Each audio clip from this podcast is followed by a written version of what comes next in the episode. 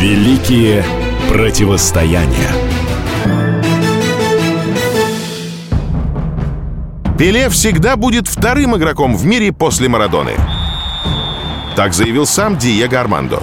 Так он отреагировал на присуждение Пеле золотого мяча как лучшему футболисту 20 века. В ответ Пеле заявил, что Диего не лучший пример для подражания, поскольку злоупотреблял наркотиками. Эдсон Арантес Дуна Сименту, более известный как Пеле, родился в бедной семье, но благодаря своему таланту и упорному труду стал миллионером. В официальном матче он впервые вышел на поле в 16 лет. На протяжении всей карьеры Пеле выступал только за три команды – «Сантос» из Сан-Паулу, «Нью-Йоркский космос» и сборную Бразилии.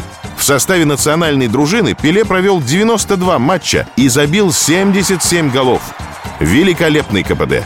Он единственный футболист, трехкратный чемпион мира. Бутсы на гвоздь бразилец повесил в 1977 году, когда аргентинец Диего Марадона дебютировал в своей национальной сборной. 17-летний юнец сразу заявил о себе как о несомненном таланте. Правда, на чемпионат мира, который прошел на следующий год у него на родине, Марадонна не попал. Главный тренер поостерегся включить юношу в команду из-за его взрывного характера. Диего все-таки стал чемпионом мира в 1986 году. Именно тогда он забил гол рукой, позже заявив, что это была рука Бога. Поведение аргентинца как на поле, так и за его пределами нередко переходило все рамки приличия. Марадона ругался с судьями и нередко симулировал. Но и его в каждом матче били по ногам нещадно.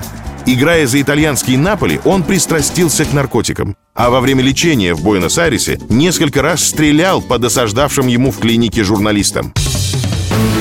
Поскольку лицом к лицу на футбольном поле два выдающихся мастера не встречались, Марадона решил сам назвать себя лучшим. А чтобы окончательно очернить конкурента, заявил, что Пеле – гомосексуалист. Ему принадлежит и другая фраза. Даже в Бразилии Пеле второй в списке лучших спортсменов страны после автогонщика Айртона Сенны.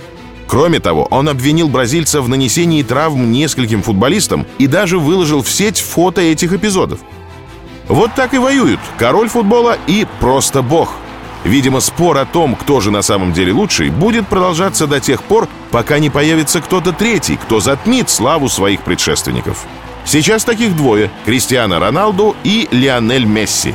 Но они между собой не конфликтуют. Великие противостояния.